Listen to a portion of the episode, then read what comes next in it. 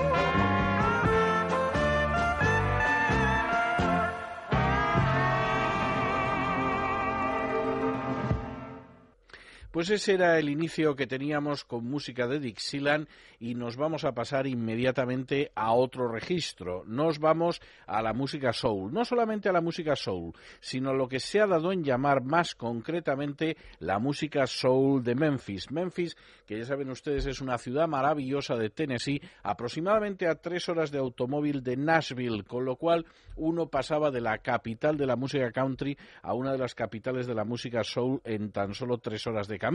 Por cierto, Memphis, como ustedes saben, que fue el lugar donde fue asesinado Martin Luther King y donde también reposan los restos mortales de Elvis Presley, a las afueras, en una mansión que se llama Graceland. Por cierto, mansión de la que a lo mejor hablamos algún día, pero se quedarían ustedes sorprendidos al visitarla porque es extraordinariamente modesta para lo que fue Elvis Presley. Bueno, más de un concejal aquí en España tiene una mansión muchísimo mayor que el Graceland de Presley y seguro que no ha producido tanto como el rey del rock. Por cierto, vamos a quedarnos en ese sonido de música soul de Memphis con unos personajes que a lo tonto a lo tonto entre 1963 y 1968 aparecieron en más de 600 grabaciones. Han oído ustedes bien. Entre 1963 y 1968 aparecieron en más de 600 grabaciones. No está mal, ¿eh? Una media de 120 al año que francamente ya es trabajar y por cierto tengo que decirles que en grabaciones absolutamente históricas de Otis Redding, de Eddie Floyd, de Carl Thomas, de Johnny Taylor y de muchos muchos otros. Bueno, también por ejemplo de Wilson Pickett. Les estoy hablando de Booker T y los MGs que por cierto además era gente que no solamente aparecía en esas grabaciones sino que además grabó sus propios sus propias piezas, algunas de ellas con muchísimo éxito, como la que ustedes van a escuchar a continuación, que es una pieza que se llama Green Onions, algo así como cebollas verdes.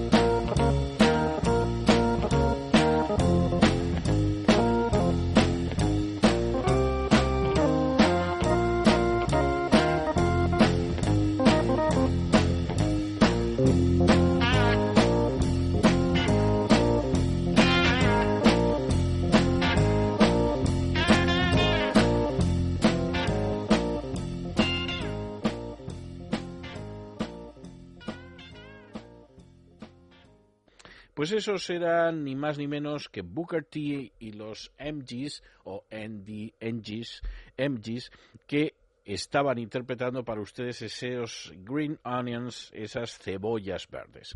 Y nosotros continuamos y volvemos a cambiar de registro, del Dixieland al soul, del soul al country. Y además vamos a escuchar distintas formas de country. Vamos a empezar con ese chico que nació el 25 de febrero de 1932 y murió un 10 de diciembre de 1996 y que fue uno de los cantantes y compositores de música country más importantes de su época entre los primeros años de la década de los años 50 del siglo pasado hasta mediados de los años 80. Por cierto, es tremendo porque acabó de manera trágica. Se suicidó en el año 1996, un 10 de diciembre, y eso sí, pasó a la música, a la sala de la, de la fama de la música country, pero en cualquiera de los casos con un final enormemente trágico. Tengo que decir que además es un personaje que era el clásico honky tonk, ya saben ustedes, esa especie de baretos, de garitos, donde entras, tienes una consumición generalmente muy barata y te puedes pasar las horas muertas escuchando música country, por cierto, por regla general de mucha calidad. Nuestro personaje, seguramente algunos ya lo han averiguado por ese final trágico, es Faron Young.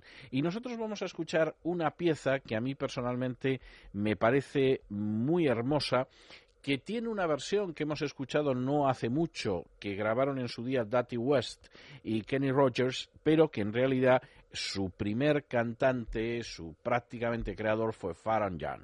Y es esa canción que se llama Together Again, es decir, juntos otra vez, donde dice aquello de que juntos otra vez mis lágrimas han dejado de caer, las largas y solitarias noches han llegado a su final, porque la llave que abre mi corazón la tienes tú en tu mano y nada más importa porque estamos juntos otra vez. Juntos otra vez y los cielos grises han desaparecido. Tú vuelves a estar en mis brazos donde perteneces y el amor que yo conocí está de nuevo vivo. Y nada más importa porque estamos together again, es decir, juntos otra vez. Bueno, pues vamos a escuchar a Faron John y su Together Again. Together again.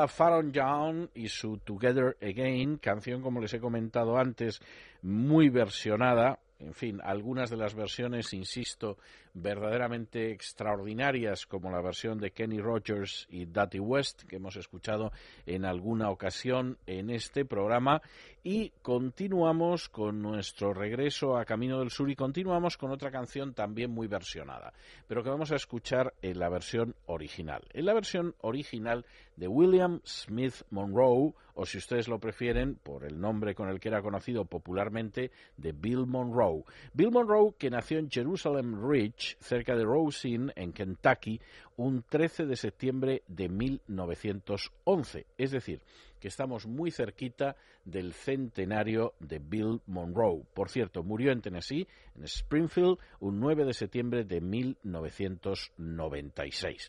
A él se debe la invención de ese subgénero dentro de la música country que recibe el nombre de bluegrass. Ya saben ustedes que bluegrass es la palabra inglesa para hierba azul, sería la traducción, y bluegrass, por cierto, es el nombre que recibe la hierba de Kentucky. Hay un curioso fenómeno clorofílico que hace que la hierba de Kentucky tenga un color azulado de verdad que azulado, además un azul peculiar y cuando se ve de lejos pues uno ve la hierba azul e inmediatamente cuando ves bluegrass ya sabes que estás en Kentucky.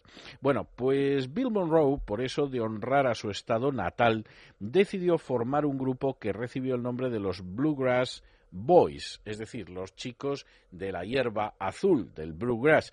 Y de hecho, ese grupo, que duró y esto tiene mérito porque además quien fue su jefe durante todo este tiempo fue el propio Bill Monroe, dio nombre a ese tipo de música country nacida en Kentucky que recibe el nombre de bluegrass y que aprovecha una serie de instrumentos que no siempre son tan comunes en la música country. Hay que decir que en el caso de Bill Monroe él tocaba el entre él y la familia tocaban el violín, el acordeón, la guitarra, la armónica y él además la mandolina y la guitarra, con lo cual efectivamente se formaba ese tipo de música muy típica de lo que es en, en su entorno el bluegrass de Kentucky que ha pasado a ser bluegrass pues fundamentalmente por él. Por cierto, nosotros vamos a escuchar la pieza más conocida de Bill Monroe, por cierto, pieza que ha versionado todo el mundo, incluido Elvis Presley, que es la famosísima Blue Moon of Kentucky, que algunos dirían la luna azul, no, la luna triste. La, línea, la luna triste, porque ya saben ustedes que blue es en inglés, sobre todo en el inglés de Estados Unidos, un color que se asocia con la tristeza. Cuando tú estás on the blues o estás blue o lo que sea, o incluso haces un género musical que se llama blues, pues es el género triste, el género tristón. Y en este caso, la línea, la luna azul de Kentucky, pues no es ni más ni menos que la luna triste de Kentucky. Bueno, vamos allá. Bill Monroe, Blue Moon of Kentucky.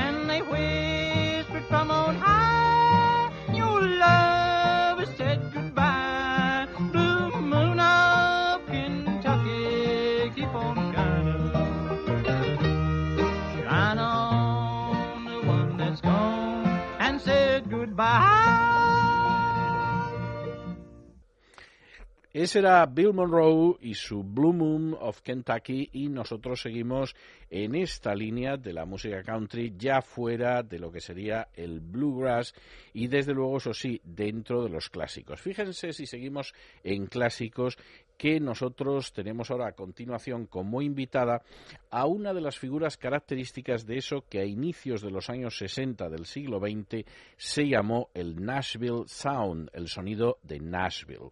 Por cierto, ella no era de Tennessee, era de Gore, en Virginia, o Virginia, si ustedes lo prefieren, y su nombre era Virginia Patterson Hensley, aunque por supuesto por ese nombre, salvo los puristas de la música country, no la conoce nadie.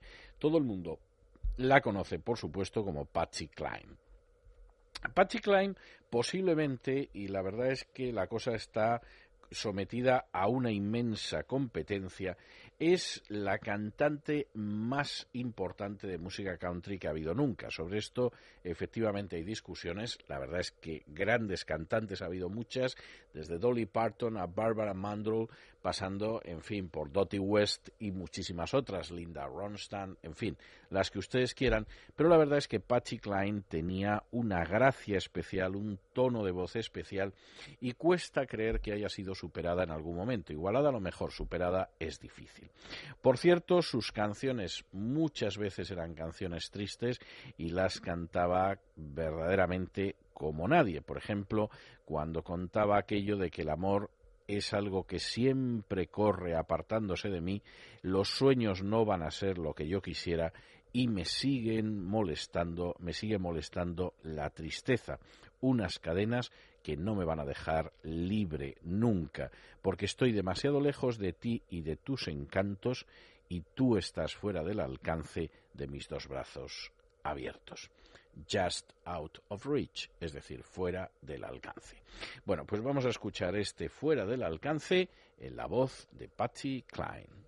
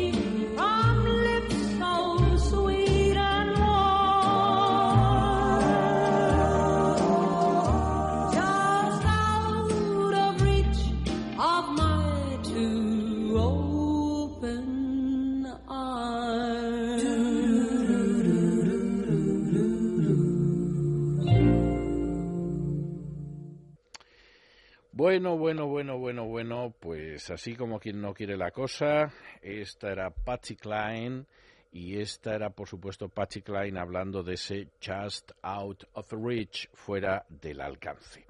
Y nosotros nos seguimos en esta en este recorrido por el Camino del Sur, en este regreso a Camino del Sur, y vamos a tener como invitado a uno de nuestros grandes invitados de siempre. Vamos, hemos tenido hasta programas especiales de él y, por cierto, eso me permite anunciarles que la semana que viene tendremos un programa especial dedicado a uno de los grandes, grandísimos de la música sureña que ha trascendido con mucho la música sureña, que es Lionel Richie.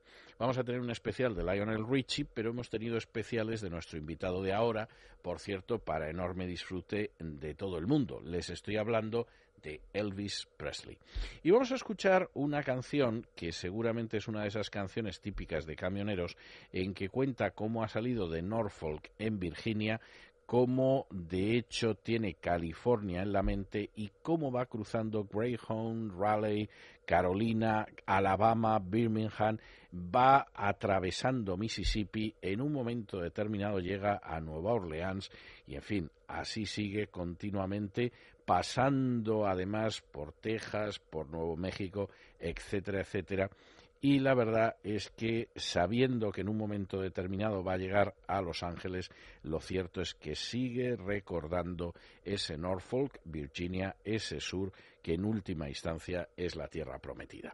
Así se llama la canción Promised Land, Tierra Prometida, y la canta Elvis Presley.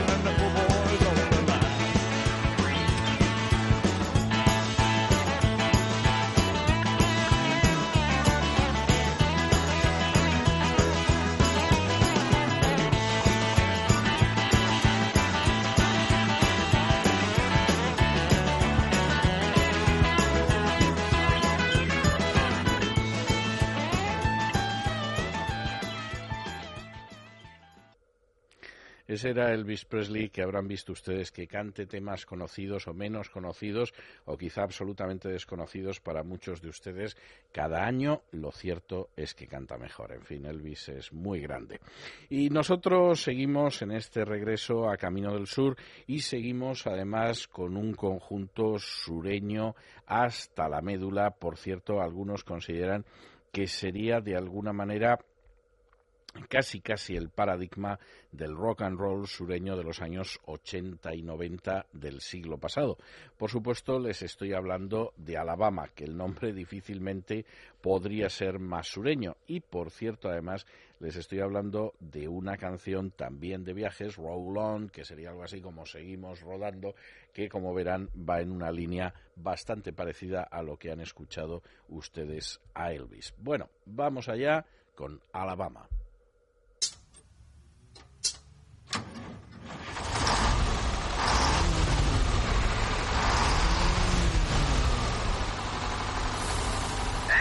How about you, Alabama? Roll on. Roll on highway,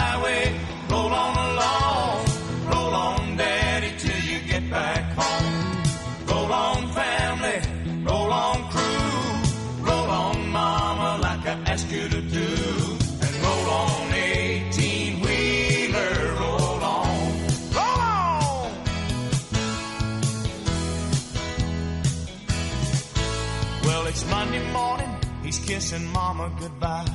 He's up and gone with the sun. Daddy drives an 18 wheeler, and he's off on a Midwest run. And three sad faces gather round Mama. They ask her when Daddy's coming home. Daddy drives an 18 wheeler, and they sure miss him when he's gone. Yeah, they do. Ah, but he calls them every night and tells them that he loves them. He taught them this song to sing. Roll on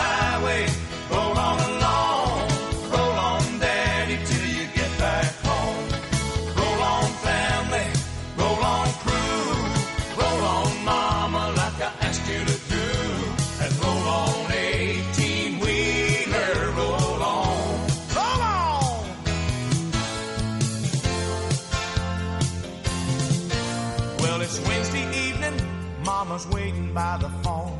It rings, but it's not his voice. Seems the highway patrol has found a jackknifed rig in a snowbank in Illinois. But the driver was missing and the search had been abandoned cause the weather had everything stalled. And they had checked all the houses and the local motels. When they had some more news, they called. She told him when they found him to tell him that she loved him.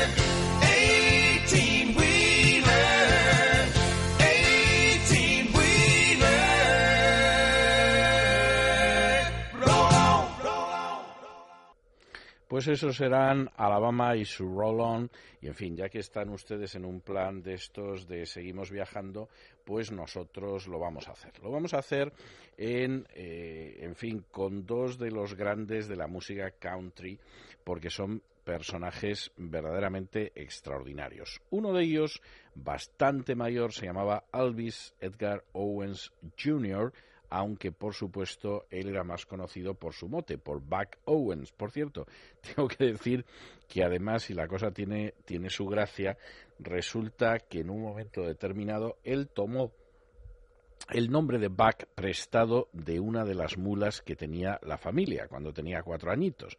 De modo que el niño que se llamaba Alvis, pues empezaron a llamarle Buck, no sabemos si porque era tan testarudo como la mula de la familia, lo ignoramos, pero lo cierto es que efectivamente así fue como empezó. El chico además había nacido en Sherman, en Texas, en agosto del año 1929, el año de la depresión, por cierto, en una zona muy cerquita del estado de Oklahoma, estado indio donde los hay. El misma, la misma palabra Oklahoma es una palabra india. Y en un momento determinado la familia se trasladó a Arizona, donde en una localidad que se llamaba Mesa tenía una granja de cítricos. Pero la verdad es que aquello no iba muy bien Imagínense ustedes lo que sería en un momento determinado la depresión y dedicándote a los cítricos, y entonces Bach decidió que iba a ser músico. Empezó tocando la mandolina, en un momento determinado por Navidad la familia le regaló una guitarra y en fin, lo cierto es que ya con 16 años se ganaba la vida cantando en una radio local. Verdaderamente es algo impresionante, hay que decir que, es fantástico. Y, y, en fin, Buck Owens es uno de los grandes, grandísimos. Pero miren ustedes cómo van las cosas, que en un momento determinado eh, este buen hombre, ya muy mayor, tengo que decirles que falleció en el año 2006 de un infarto al corazón, por cierto, muy poquito antes de salir actual en el Crystal Palace de Bakersfield y después de superar un cáncer de garganta, resulta que grabó y además eh, fue una grabación muy interesante en el año 1988 una eh, canción suya típica, la famosísima Street of Bakersfield, la calle de Bakersfield, con Dwight Jokan.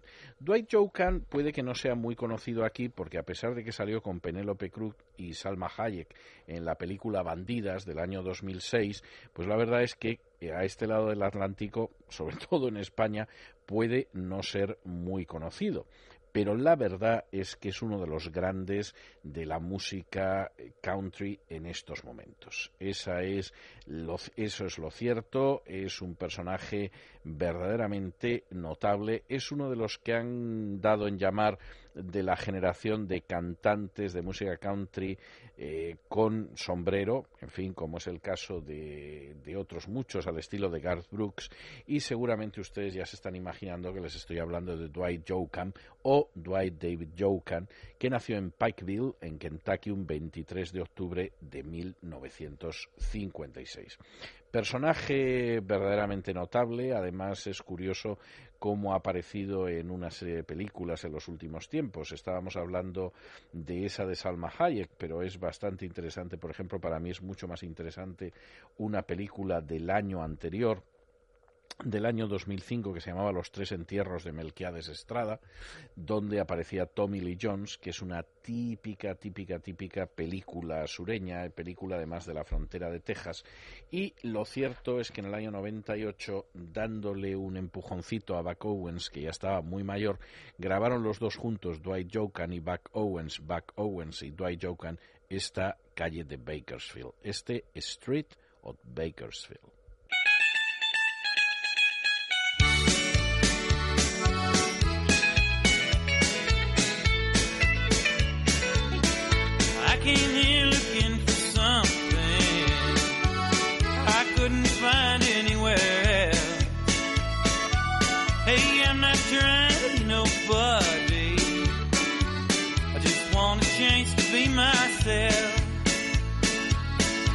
Spent a thousand miles of thumbing.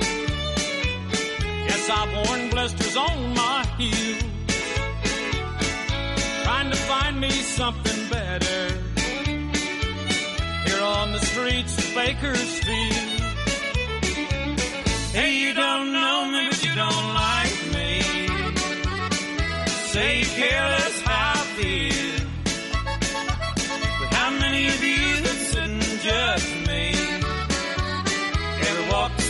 Lakers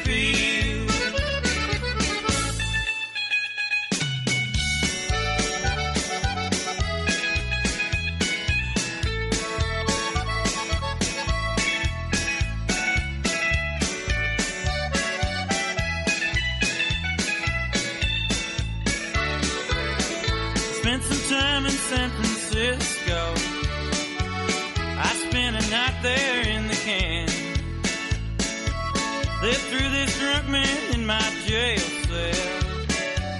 I took fifteen dollars from that man. Left him my watch watching my old house key. Don't want folks thinking that I'd steal. Then I thanked him as I was leaving.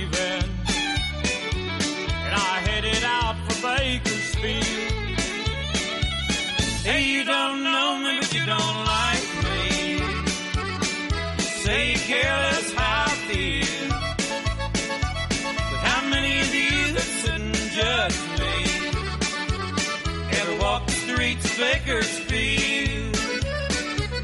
Hey, you don't know me, but you don't like me. Say you care less how I feel.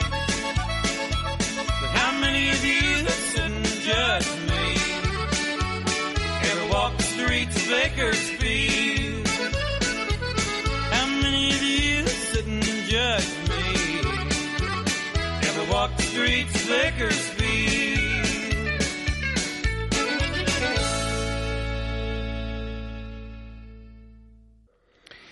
Pues esos eran Dwight Jokan y Buck Owens con Street of Bakersfield y nosotros continuamos con este paseo por la música country. Por cierto, tengo que decirles, y esto tiene su gracia, que dentro de la música country hay de todo y a veces hay gente verdaderamente notable. Por ejemplo, un cantante negro de música country, que es una de esas cosas que te llamaría la atención. Ya es difícil encontrar un blanco, por ejemplo, que cante blues sobre todo porque ustedes saben que bueno, el blues es del delta del Mississippi, sobre todo es para negros, pero bueno, en cualquiera de los casos no es fácil. Hay alguno, pero no es fácil y además se nota mucho.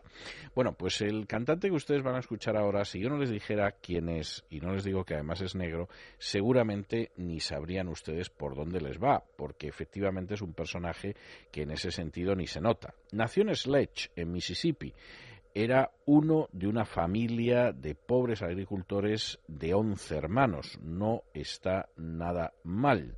Pero lo cierto es que desde el principio él estuvo orientado hacia tocar la guitarra. Es verdad, es verdad que también quiso ser un profesional de la liga de béisbol y hubiera estado a punto a punto de conseguirlo si no fuera por el hecho de que sufrió un accidente cuando ya estaba metido en la liga de béisbol y tuvo que dejarlo. Es una de esas cosas que realmente suceden y en fin, de alguna manera pues la verdad es que cambian la vida, porque a partir de ahí a lo que se dedicó fue a la música. Es curioso que efectivamente es uno de los grandes cantantes en estos momentos de la música country. Yo he tenido oportunidad de verle en persona, parece mentira que el personaje en cuestión tenga ya setenta y tantos años. Cuando yo lo vi hará cosa de unos tres años, pues debía andar cerca de los setenta. Hacía unas cosas con las rodillas y con las piernas que yo creo que la mayor parte de la gente, no con setenta, vamos, con cuarenta años lo intenta hacer y la pierna se le destornilla y a saber dónde va a parar. Y desde luego tenía una vitalidad y una voz verdaderamente sensacional. Y por cierto, además, tengo que decirles que es uno de esos personajes notables dentro de la música country, no solo por ser negro, sino porque se hagan ustedes una idea, desde inicios hasta mediados de los años 70, fue el cantante de la RCA, de la RCA, que más vendió desde la época de Elvis Presley, lo cual es verdaderamente notable. Es verdad que desde finales de los años 80 no ha tenido el mismo éxito que entonces, pero ha seguido haciendo tours, ha seguido al mismo tiempo dedicándose a otras cosas como son las inversiones o incluso a tener un club de béisbol que se llama los Texas Rangers. Y la verdad es que es un personaje entrañable que sigue cantando muy bien y que conmueve mucho a la gente aunque a uno no deje de llamarle un poquito la atención eso de ver a un negro cantando country que no es lo más habitual. Ya sé que hay japoneses que tocan flamenco pero reconozcan ustedes que no es lo más normal. Como mínimo, como mínimo, provocan sorpresa. Nosotros vamos a escuchar a Charlie Pride eh, en una canción, otra de estas canciones de viajes, de country, que se titula Is Anybody Going to San Antonio? San Antonio, ya saben ustedes que es San Antonio en Texas y, y que, en fin, ya saben que la traducción es ¿Alguien va a San Antonio? Bueno, pues eso es lo que pregunta Charlie Pride.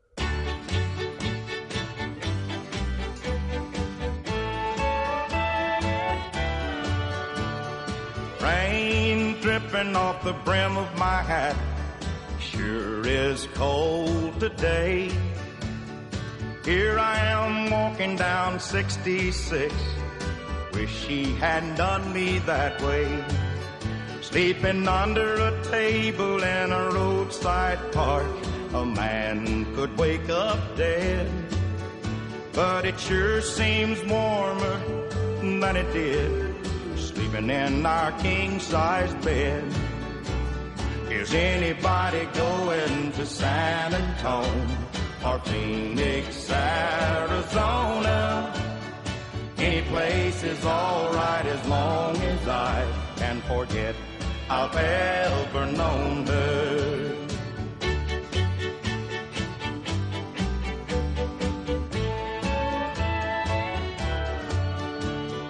Wind whipping down the neck of my shirt like I ain't got nothing on.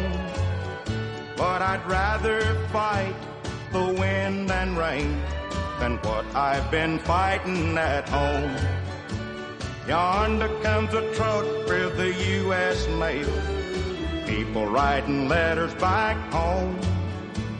Tomorrow she'll probably want me back, but I'll still be just as gone. Is anybody going to San Antonio or Phoenix, Arizona? Any place is alright as long as I can forget I've ever known her.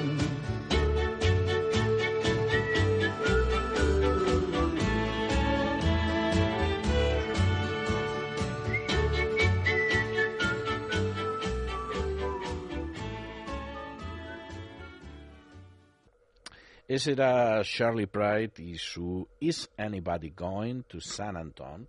Y nosotros lo que vamos a hacer ahora pues es ni más ni menos que cambiar de registro, nos vamos a ir al soul un poco más suavecito, nos vamos con The Drifters y vamos a escuchar ese tema verdaderamente extraordinario que se titula Under the Boardwalk. Por cierto, por cierto es uno de esos temas que yo siempre asocio con playas y con no dar ni golpe durante las vacaciones de verano. No sé por qué oigo esto y inmediatamente, vamos, lo que me parece es que efectivamente no se trabaja lo más mínimo. Es lo mismo que viene a decir la canción, ¿no? Esa es, esa es la realidad. Por cierto, grupo que les decía yo antes que efectivamente ha destacado en el soul, pero que también ha sido en el rhythm and blues, en el doo-wop y que verdaderamente sigue hoy en día en activo, aunque sobre todo tuvo una popularidad extraordinaria entre 1953 y 1962. Por cierto, decirles, y esto no es nada original, esto es bastante común, que de los cinco miembros del grupo, cuatro habían empezado a cantar en el coro de una iglesia evangélica. No solo eso, previamente habían constituido un grupo de gospel que se llamaba los Mount Lebanon Singers, que sería algo así como los cantantes del monte Líbano. Bueno, pues vamos a escuchar a estos amigos, a los Drifters y su Under the Boardwalk.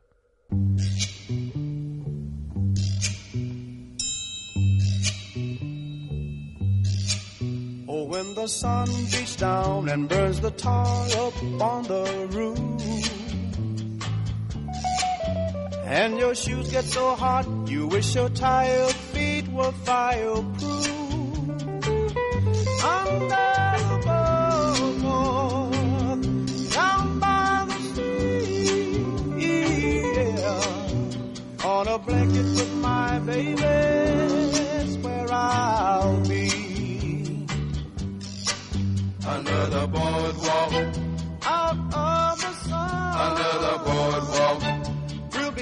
having some fun. under the boardwalk, People walking above, under the boardwalk, we'll be falling in love. under the boardwalk, boardwalk. From the park, you hear the happy sound of a carousel. Mm, you can almost taste the hot dogs and french fries they sell. Under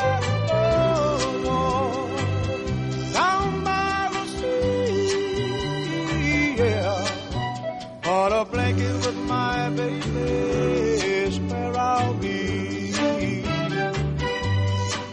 Under the boardwalk, out of the sun. under the boardwalk, We'll be having some fun. under the boardwalk,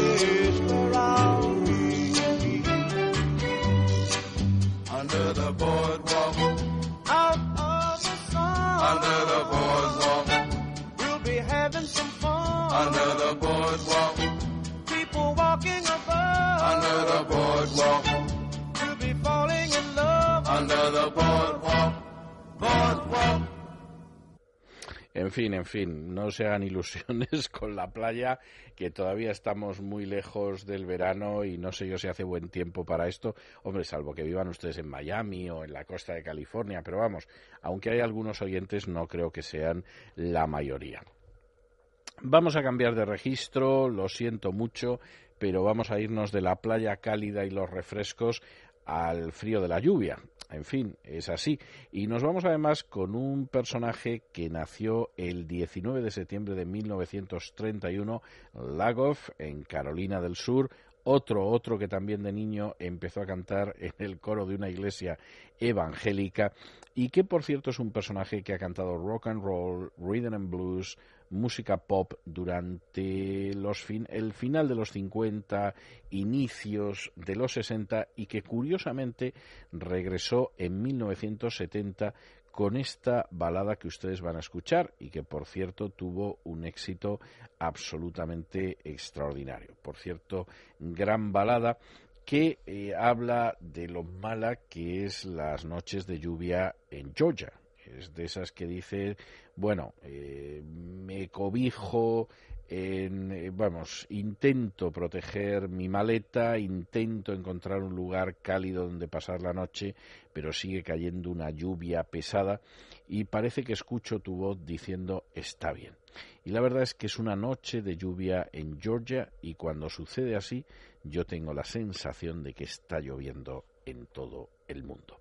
Bueno, pues vamos a escuchar esta balada. A mí me parece una gran balada. Casi uno ve cómo cae la lluvia y en un sentido muy desconsolado, pero en fin, está bastante, bastante conseguida. Las cosas como son. Vamos a escuchar este Rainy Night in Georgia, esta noche de lluvia o lluviosa en Georgia con Brooke Benton.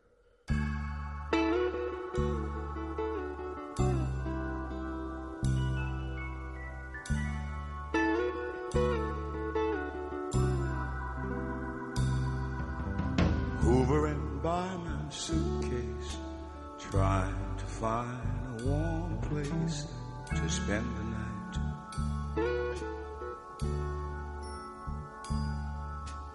Heavy rain falling, seems I hear your voice calling.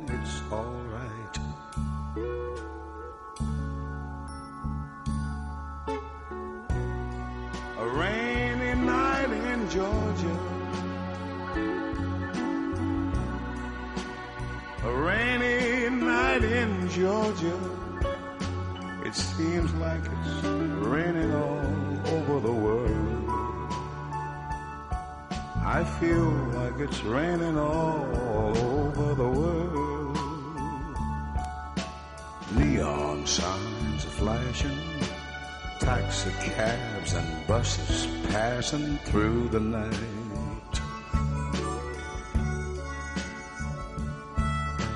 A distant moaning of a train seems to play a sad refrain to the night.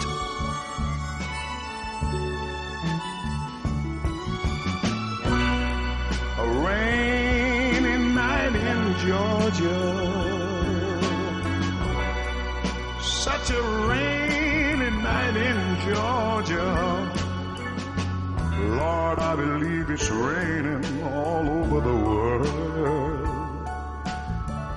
I feel like it's raining all over the world. How many times I wondered it still comes out the same.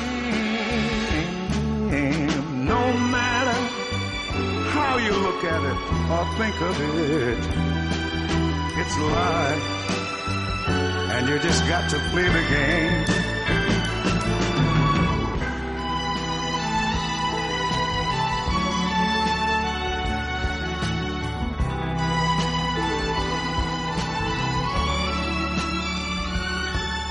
I find me a place in a boxcar, so I take my guitar to pass some time.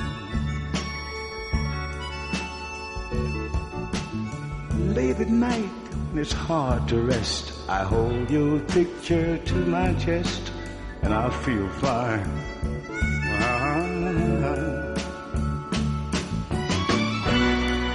But it's a rainy night in Georgia. Baby, it's a rainy night in Georgia. I feel it's raining all over the world. Kinda lonely now. You're talking about raining, raining, raining, raining, raining, raining, raining, raining, raining, raining, raining, raining, raining, raining over the world.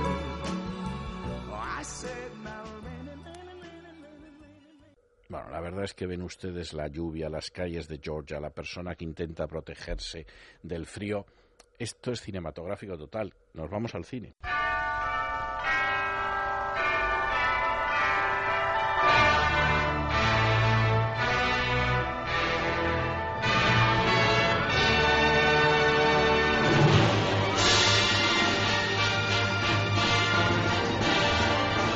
Bueno, pues ya saben ustedes que en estos momentos está entrando en el estudio la dama Isabel Pintor, que se trae bajo el brazo esa película que como todas las semanas escoge la dama Galina Kalinnikova y que vamos a ver por dónde, por dónde vamos hoy. ¿Qué tal Isabel? ¿Cómo va todo? Muy bien, César. Bueno, vamos a ver, ¿qué tenemos hoy? A ver, dame pistas. Bueno, pues hoy, hoy traigo un, un drama. Vale, un drama. Un drama de los años 80. Vale. Una película en la que aparece un toro, aunque sea americana. No tiene nada que ver, hay muchos toros en Estados Unidos. es más, en el sur bastante, sí. Se llama rodeo. es rodeo un toro un poco nosotros. especial. Este no es un toro especial. toro de carne y hueso. Mira, ahora sí que me has despistado totalmente. Pero bueno, dame, dame alguna. Sí, pues yo Bueno. empecé a ver toros, vacas, rodeos, en fin, y todo Mm. eso. Y, y- y- Luego lo entenderás por qué. No, no, eso espero, pero en fin, dime. La banda sonora de esta película ganó un premio Grammy. Caramba. De hecho, eh, un vals que suena en una escena en el que hay una boda, interpretado por una cantante que mejor, de momento no te voy a decir el bien. nombre, se convirtió en una de las más solicitadas canciones para bodas en la década de los 80 en Estados Unidos. Bien, bien. Además, su protagonista, que es hoy por hoy un actor que trabaja muchísimo, se especializó en papeles de chulo de discoteca, de chulo de instituto y en esta película de, de chulo de honky tonk, Entonces ya sé quién es. Entonces ya sé quién es. Pero ¿De bueno, quién estoy te- hablando? de Travolta. efectivamente. De Travolta, y entonces la película tiene que ser Urban Cowboy. Efectivamente. Aunque no cabe la menor duda de que sí era un chulo de, de discoteca y un chulo de instituto. Pero muy no estoy muy seguro de que lo fuera de Honky Tonk, que es, es otra historia. Este personaje yo creo que es más tierno que cualquiera de los otros dos. Sí. Los otros dos, yo la verdad es que vistos con el paso del tiempo, me dan risa los dos y me dan un poco de pena. Pero eso ya me pasó. O sea, yo cuando vi Fiebre del Sábado Noche y vi el, el personaje de Tony Manero, me daba pena. Sí, O no sea, es que me- John me Travolta consigue marginal. transmitir Me pareció un marginal absoluto. la tragedia de esos personajes que van de chulo porque en el fondo tienen algo que ocultar, muy Sí, sí. débil. Yo lo vi en Fiebre del Sábado Noche, que es una película que no me dijo mucho, que luego la he vuelto a ver y tiene la gracia de la estética de los 70, o sea, es una película que tienes que verla, pero yo no sé cómo a la gente le dio por hacer de Tony Manero que era un desgraciado, o sea, Sí. que, que es una cosa tremenda. Y en Grease, que a mí es una película que me parece muy superior a Fiebre del Sábado Noche y además me gusta y la vuelvo a ver y la música es extraordinaria y todo, me parece digno de risa, o sea, Sí, aunque bueno, él está muy bien. Porque hace de un adolescente que está perdido y que, que, Totalmente, despiste que absoluto y quiere además haciendo el tonto. el rey del instituto y y no hay manera. Y aquí en Urban Cowboy era otra historia, porque era una historia de amor. Esta fue la resurrección de Travolta, es decir, Travolta parecía que después de Grease pues había se había hundido totalmente y la verdad es que esta película estaba muy bien. Es una película además muy tejana porque de hecho todas las escenas están en el bar de Gillis en, en Texas que por cierto luego fue un bar que se incendió y desapareció, pero que era bastante conocido, era donde la gente iba a bailar música country, que hay muchísimos en el sur, pero en Texas muchísimos más, me atrevería a decir. Y además tiene su gracia porque Gilly es, él originalmente es de, de Luisiana y es primo de Jerry Lee Lewis y de Jimmy Swaggart. Es decir, Ajá. de los músicos de la familia es el poco conocido. Y además es un personaje mm, bastante interesante. Mickey Gilly, que por cierto aparece en la película, está en la banda sonora de la película, etcétera, ¿no? Yo que vi la película en mis años mozos, porque es una película de mi juventud, yo recuerdo que había dos cosas que llamaban muchísimo la atención en la película. Tanto que a la gente la dejaba absolutamente deslumbrada y era lo que los, en fin, era algo totalmente nuevo. Uno era el toro mecánico, que efectivamente yo no acertaba con lo que era, porque eso de que la gente se subiera a un toro que empezaba a dar vueltas y se cayera y tal, aquí con el, esa alegría con que los españoles hacen juicios sobre lo que desconocen, pues ya lo que pensaban es que no tenía que ser tan difícil, que porque se caerían, o sea, lo típico, ¿no? No parece tan difícil. Bien. Entonces, una era el toro mecánico y la otra, en un momento de la película en que trasiegan alcohol, pero, pero a cubos, había, eh, aparecía una forma de tequila que lleva dentro de la botella de tequila un gusano. Y entonces ese es un tipo de tequila que yo por supuesto lo he visto en México, lo he visto en el sur de Estados Unidos y ocasionalmente lo he visto en España en algún bar, pero yo creo que lo tenían más que nada como algo decorativo. Entonces, la botella de tequila lleva dentro un gusano de unas dimensiones que ni te cuento, o sea, aquello, vamos, en vez de un gusano ya no sabes lo que parece, porque además eh, supongo que el bicho muerto se va, va absorbiendo alcohol. Y entonces la gracia está en que en un momento determinado, al mismo tiempo que te bebes el tequila, te comes el gusano.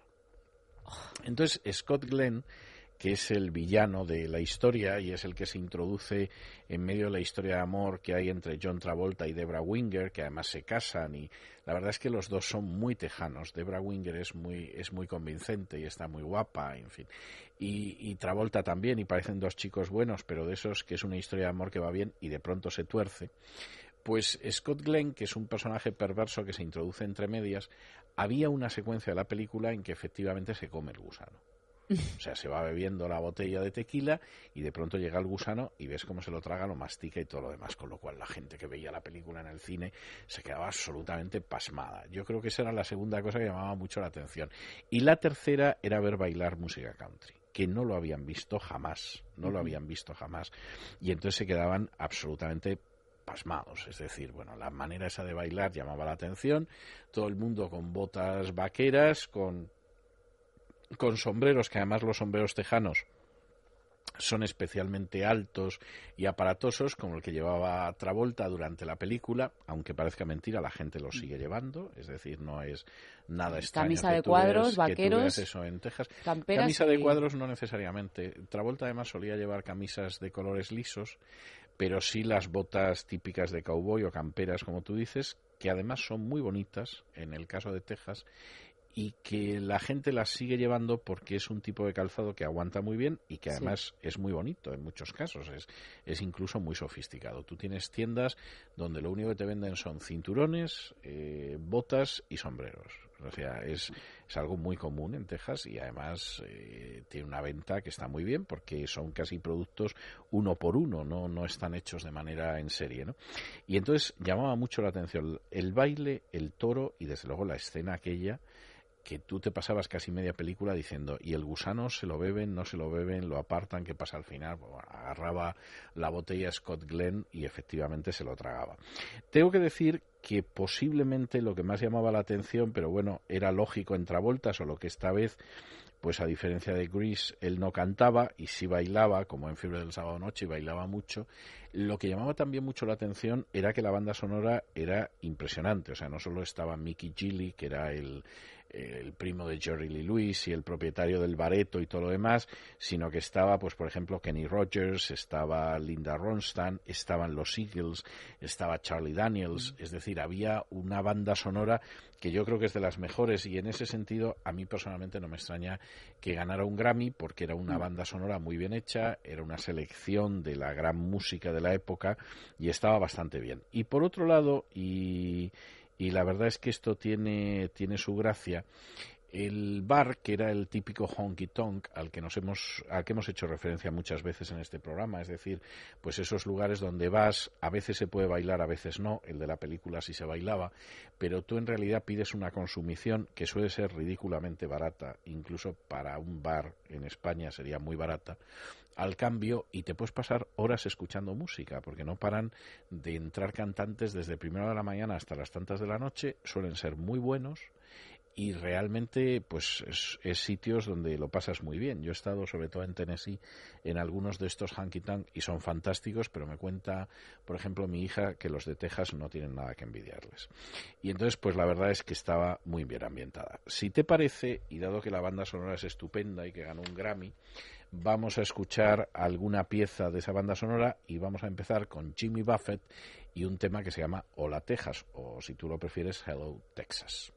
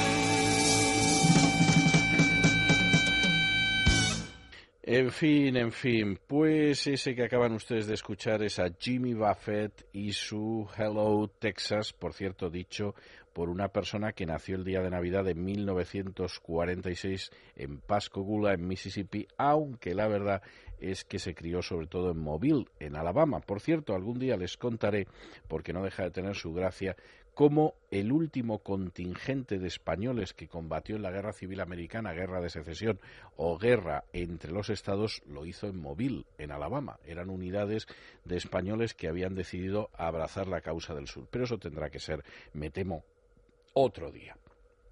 Nosotros vamos a seguir escuchando esta banda sonora absolutamente extraordinaria de Urban Cowboy, del cowboy urbano, y la siguiente pieza la vamos a hacer con un personaje que ha pasado por géneros como el rock, el country rock o el folk rock y que no es ni más ni menos que Joe Walsh, o si ustedes lo prefieren, Fiddler Joseph Walsh, que nació en Wichita, Kansas, un 20 de noviembre de 1947 y que a pesar de no ser sureño, pues es uno de los grandes de la música country. Dentro de esta banda sonora de Urban Cowboy, tengo que decir que gran banda sonora, aparece una de sus piezas que es el All Night Long, es decir, a lo largo de toda la noche.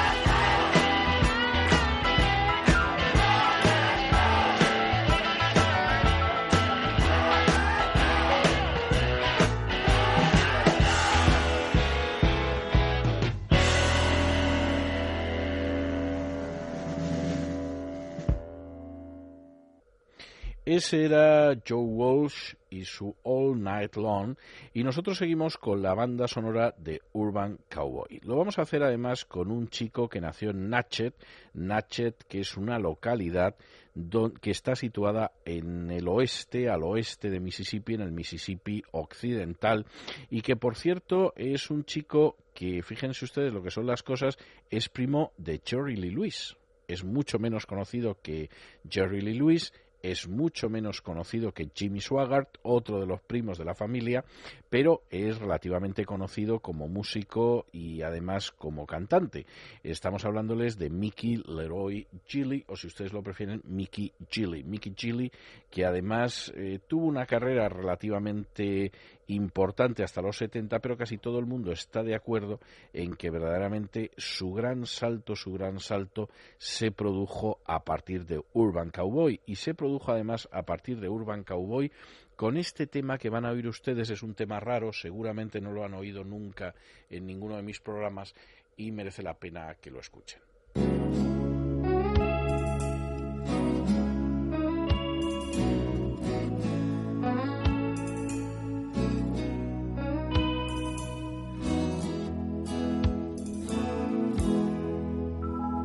When the night has come and the land is dark and the moon is the only light we'll see.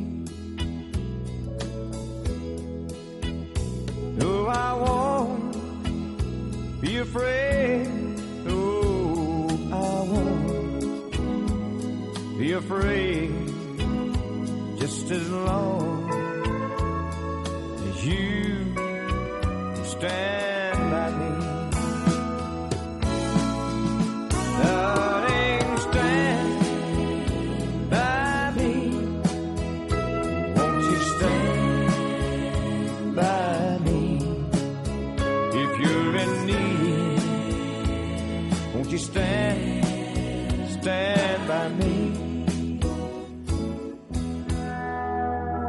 And if the sky we look upon should ever crumble and fall, and the mountains should fall to the sea, Do I won't be afraid.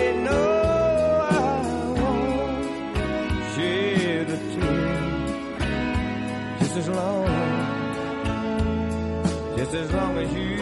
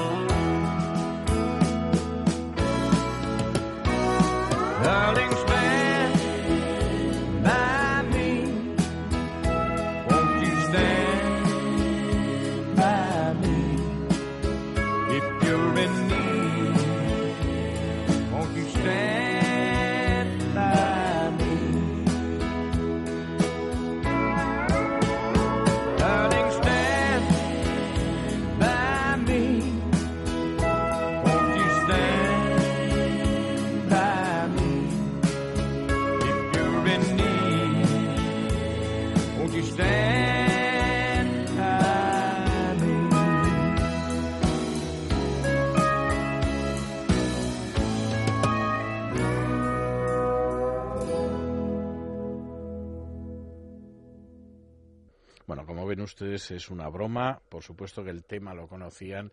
Es el famosísimo Stand By Me. Yo creo que en una de las versiones más hermosas, más bonitas, más bellas que se han grabado nunca, está de Mickey Gilly, porque es en clave de balada country y realmente es muy hermosa. Continuamos con la banda sonora, gran banda sonora de Urban Cowboy y en este caso seguimos con uno de los grandes grupos que aparecen en este programa pues una semana sí y otra también, grandes grupos de los años 70, por cierto, además se formaron en el año 71.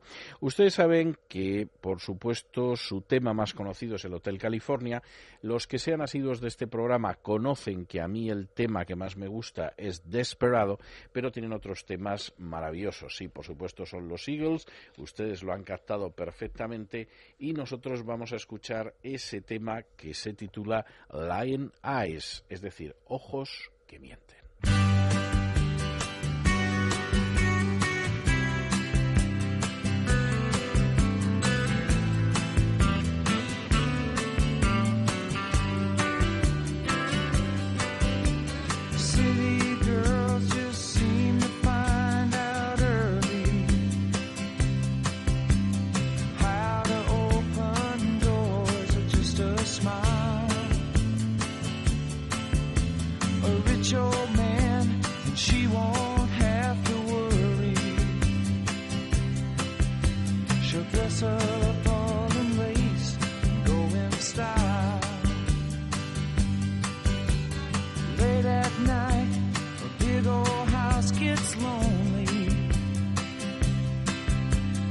Every form of refuge has its price. And it breaks her heart to think her love is only given to a man with hands as cold as ice. So she tells him she must go out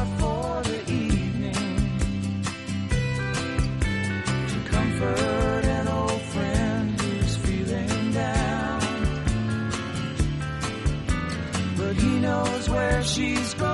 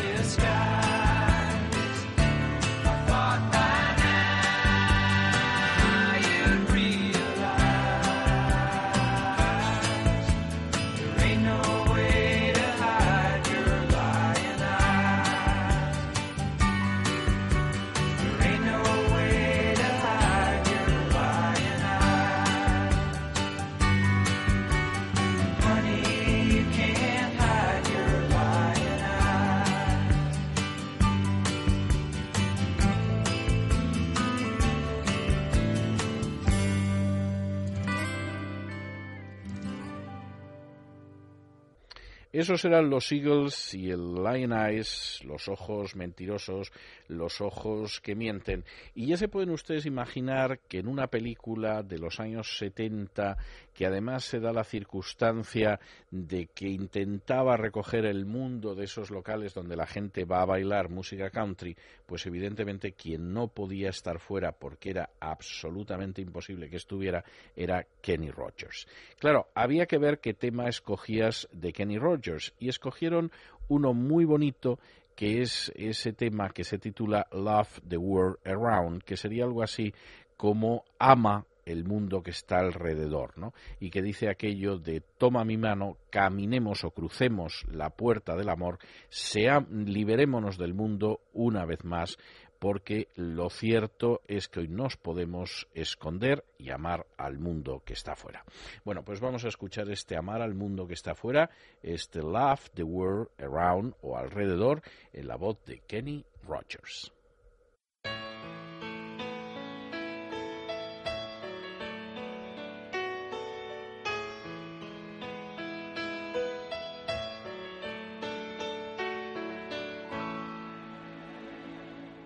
Every now and then. When the world steps in stealing all our time away. It soon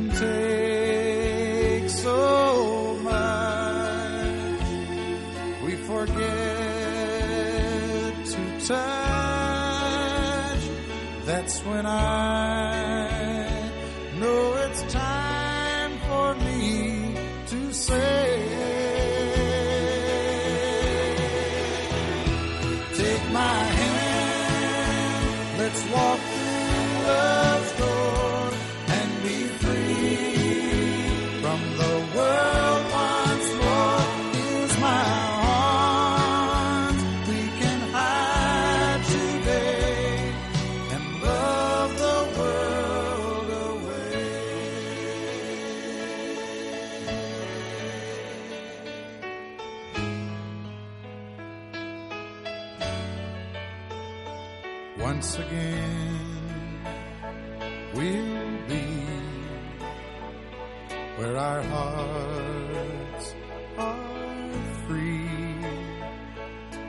time is ours to share.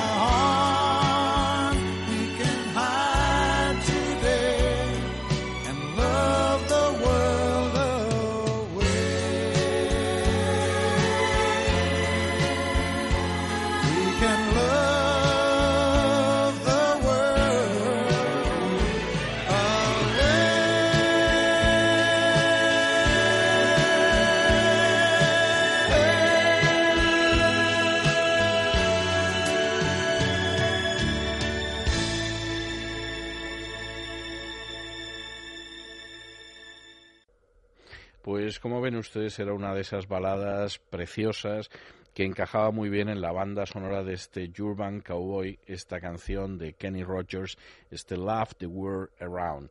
Nosotros seguimos y seguimos además con otra de las canciones de Urban Cowboy. La verdad es que la banda sonora nos daría para un programa especial, solo Urban Cowboy y escuchar la banda sonora, pero vamos a seguir con otra de las piezas extraordinarias. Hay dos en la banda sonora de Charlie Daniels. Una es el famosísimo Diablo que bajó a Georgia y la otra es la que nosotros hemos escogido, que es el Falling in Love for the Night.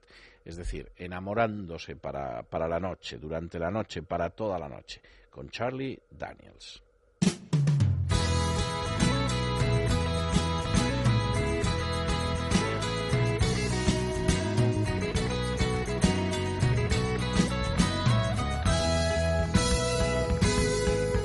Well, her name was Maria, and she came from Bahia. She had a passion for diamonds and gold. She done broke every heart in Puerto Vallarta by the time she was 18 years old. Then she left for Las Vegas with Senor Rodriguez. She didn't care what anybody would think. And when she came back, she had two Cadillacs and a Bentley. Well, he came from Kentucky, all the boys called him Lucky, liked to ramble around and have fun. A wild sort of joker with a talent for poker and a good looking son of a gun. Strong as a bear, kind of devil may care, but he had a weakness alright.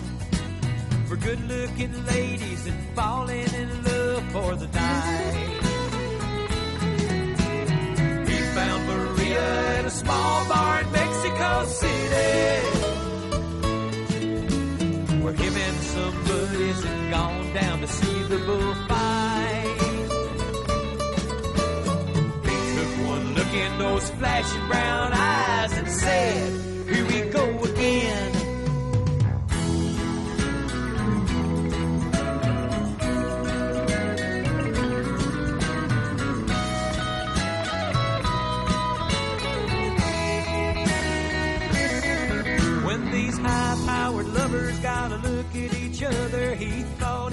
love at first sight. They danced and got high, and then by and by she came up to his room for the night. Then this jet-set mama left for Yokohama with a millionaire from San Antonio. And when Lucky woke up, his loot and his lady were gone. Now he sits in Louisville drowning in sour mash whiskey.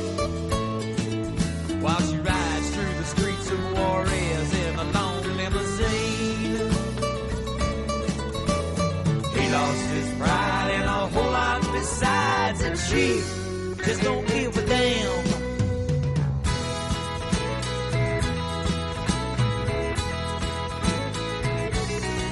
I guess that's what you get for falling in love for the night.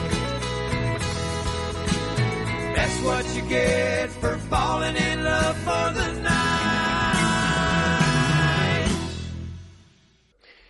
Pues ese era Charlie Daniels y ese enamoramiento para la noche y nosotros, en fin, sintiéndolo muchísimo porque la verdad es que la banda sonora es absolutamente extraordinaria, vamos a escuchar la última pieza de esa banda sonora que es un tema, por cierto, en el que aparece la que han dado en llamar la primera dama del rock, la reina del rock, y a la que ustedes conocen como Linda Ronstadt. Linda Ronstadt, que además en muchas ocasiones canta música country y lo hace maravillosamente. Y de hecho, eh, la verdad es que es una persona que se ha hablado en ella de las posibles influencias que habría y lo mismo se ha citado a James Taylor, que a Emmylou Harris, que a Dolly Parton, que a los Eagles.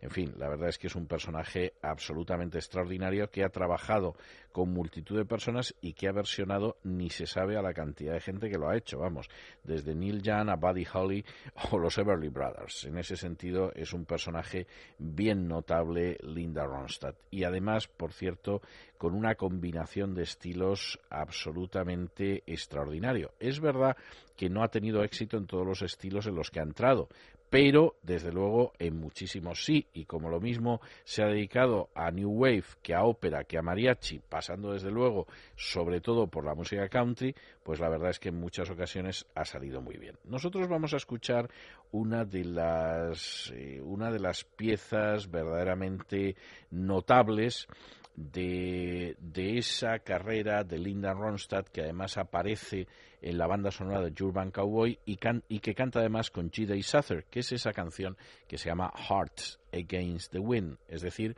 corazones contra el viento.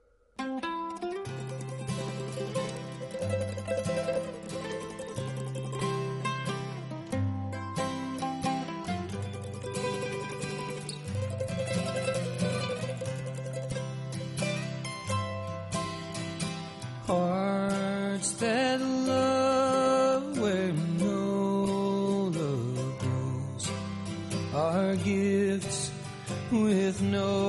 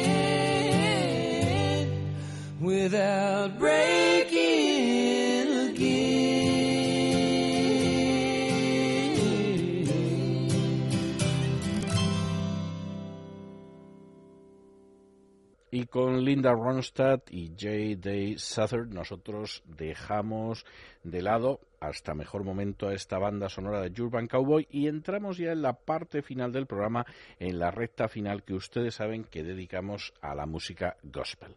Vamos a empezar con una chica que es cantante y violinista de bluegrass y que ha conseguido varios discos de platino y 27 premios Grammy. De hecho, tengo que decirles que ha recogido Grammys como solista, como productora, como colaboradora y junto a un grupo musical que tiene, que es Union Station, lo que la convierte en la mujer que más Grammys ha recibido de la historia. Y por cierto, tengo que decirles que está solamente a cuatro Grammys del récord absoluto de Grammys, que es el de Sir George Solti, que claro, hacía música clásica y así era relativamente más fácil sacarlo. Bueno, la verdad es que ella es un personaje extraordinario que empezó a tocar con tan solo ocho añitos el violín de bluegrass, eso sí, había estudiado violín clásico, que ha hecho incursiones en el country, en el gospel, en el rock y que desde luego es un personaje absolutamente excepcional. Vamos a escucharle una pieza gospel con su grupo, con Union Station, que se titula A Living Prayer, es decir, una oración viviente.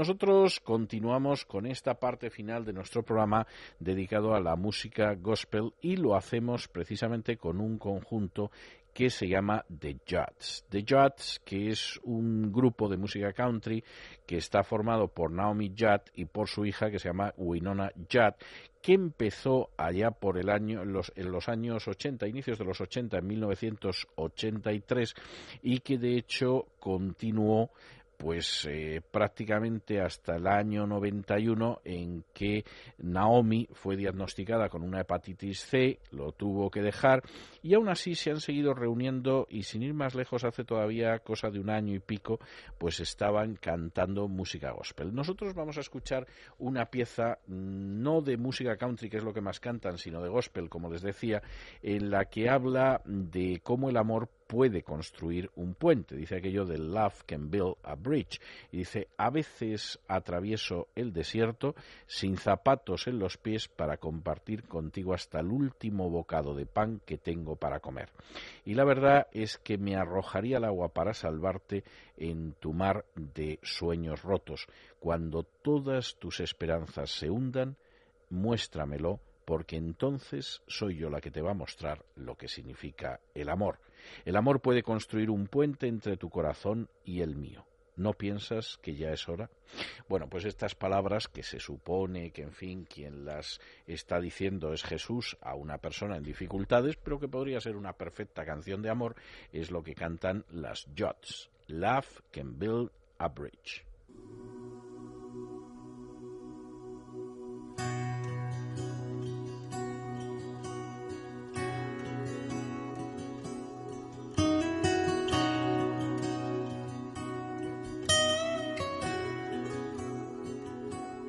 Gladly walk across the desert with no shoes upon my feet to share with you the last bite of bread I had to eat. I would swim out to save you in your sea of broken dreams when all your hopes are sinking. Let me show you what love means.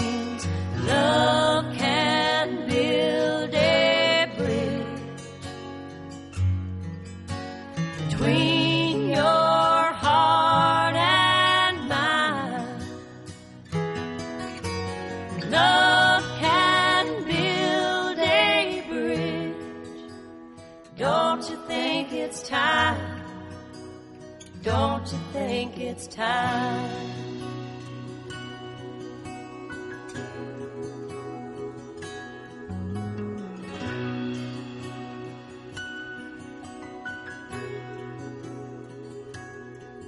I would whisper love so loudly every heart could understand. But love and only love can join the tribes of man. I would give my heart's desire so that you might see.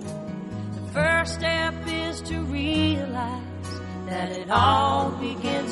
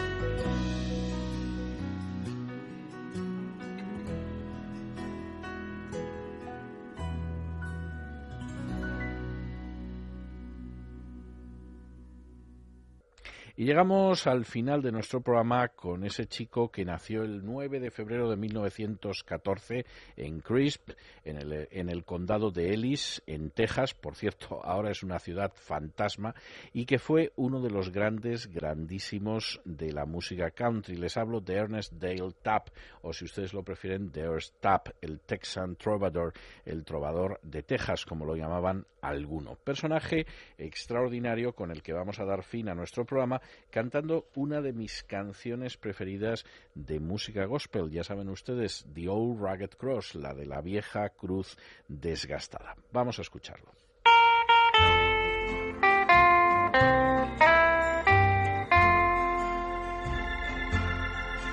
On a hill far away stood an old rugged cross, the emblem of suffering and shame.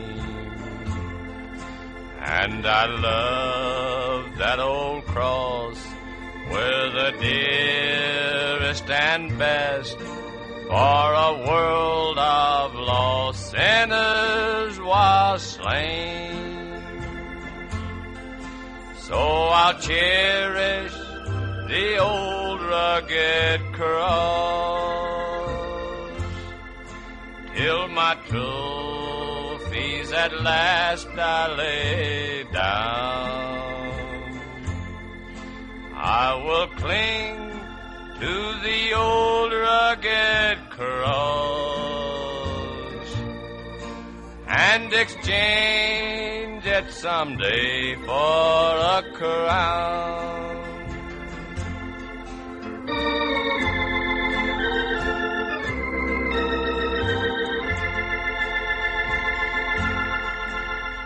The old rugged cross, stained with blood so divine, a wondrous beauty I see. For 'twas on that old cross Jesus suffered and died to pardon and sanctify me. So I'll cherish the old rugged cross till my trophies at last I lay down.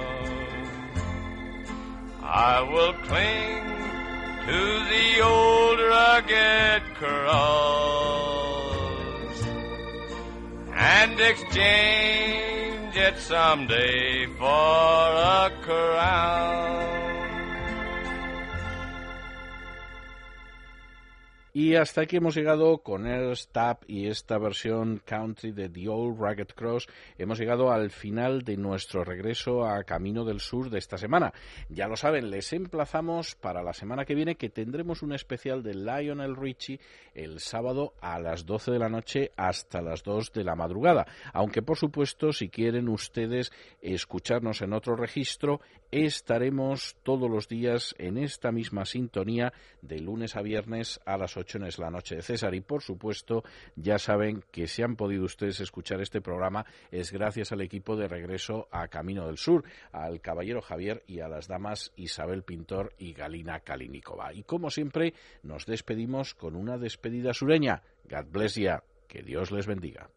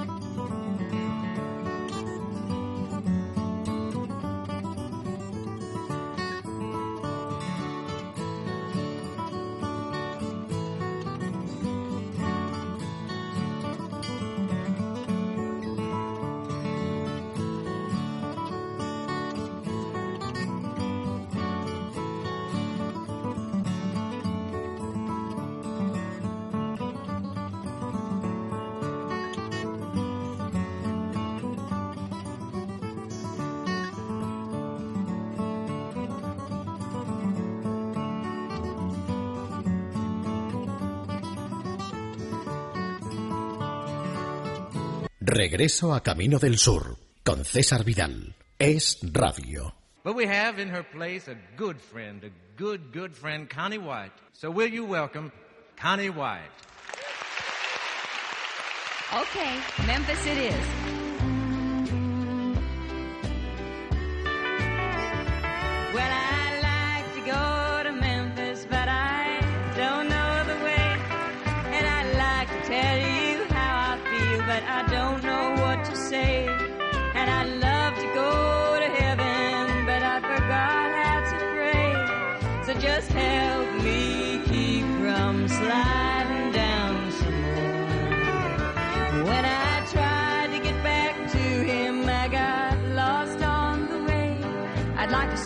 Again tomorrow, but I I don't know what day it is, and I sure like to love you if you'd show me the way and just help me keep from sliding down some more. Well,